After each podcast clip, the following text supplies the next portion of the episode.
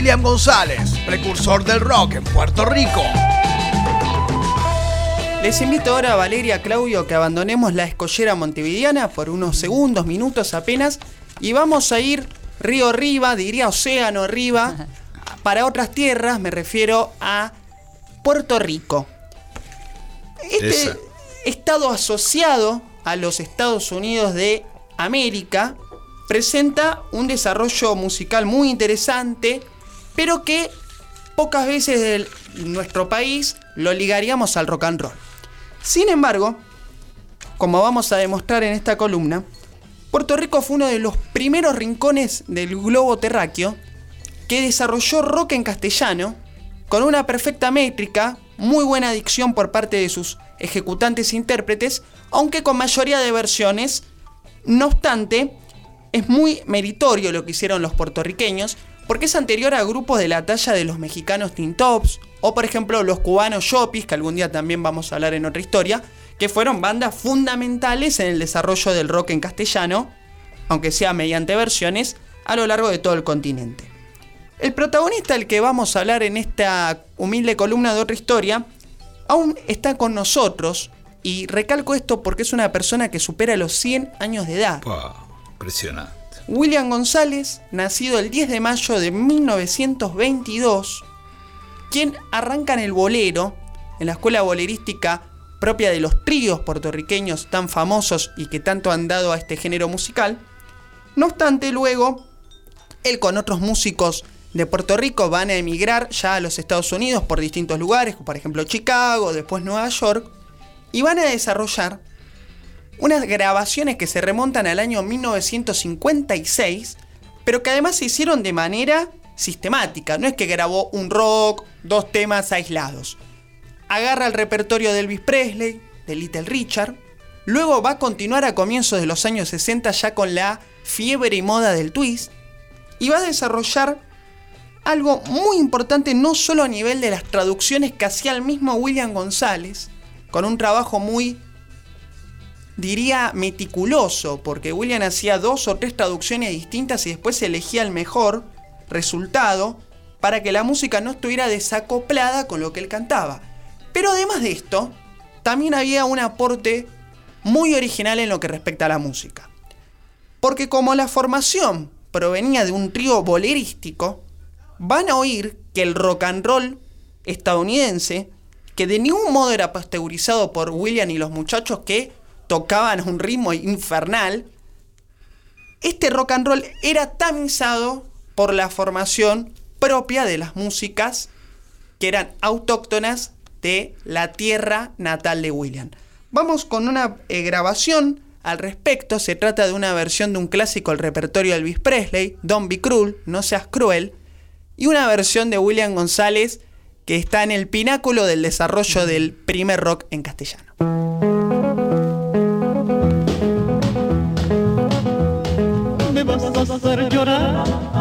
Dices que te vas.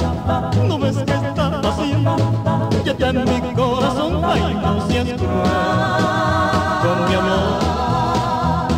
Desde que te conocí, me enamoré de ti. No me niegues tu amor, me calma mi dolor. Ay, no seas cruel con mi amor. Porque tú eres así, mi amor solo tú tienes algo dulce que me hace tan feliz. Venena que desespero con loco frenesí. Ay, no seas cruel mi amor. Porque tú eres así, mi amor solo eres tú y nadie más. Me vas a hacer llorar si dices que te vas. No ves que esta pasión ya está en mi corazón. Ay, no seas cruel con mi amor. Porque tú eres así, mi amor solo eres tú y nadie más. No seas cruel con mi amor. No seas cruel con mi amor. Porque tú eres así, mi amor solo eres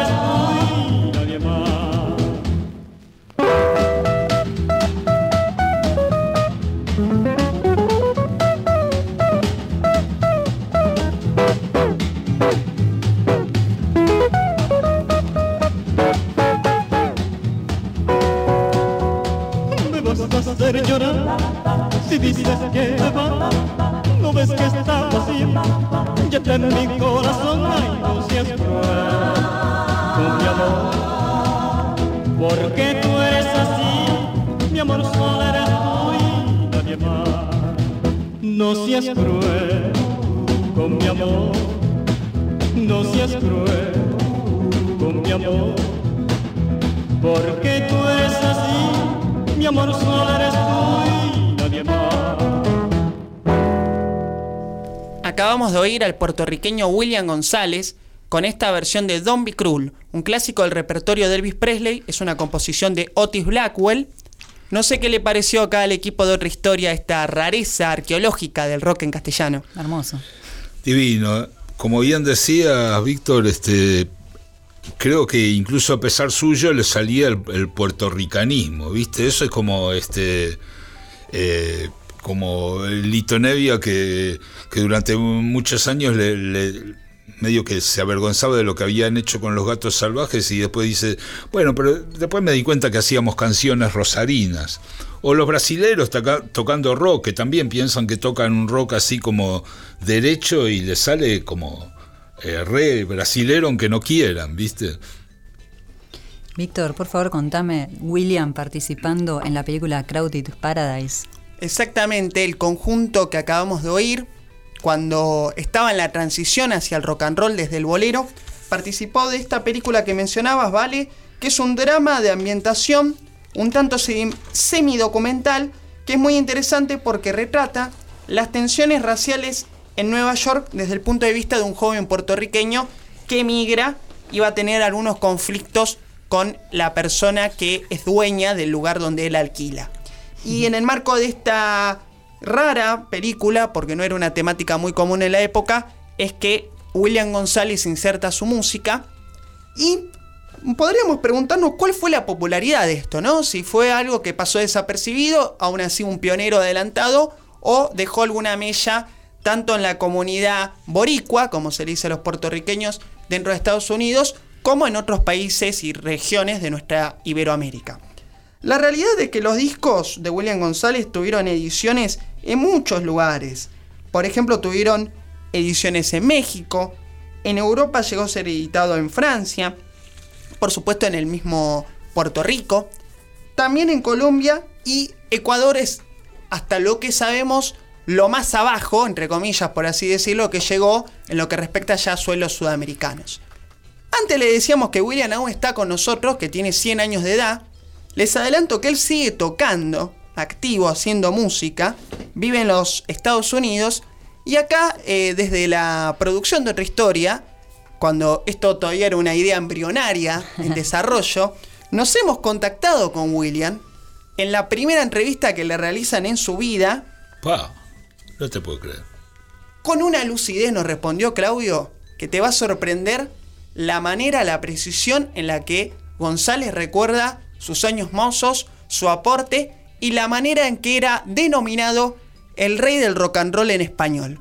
Vamos con el testimonio de William González en exclusiva para otra historia. en el rock and roll, ha- había veces que yo hacía una letra, hacía la letra de rock and roll, pero que eh, si no me gustaba, la hacía la otra, pero completamente ajustada a la letra, a, la- a los compases y a la música y a, y a los compases de la, de la, de la, de la música original.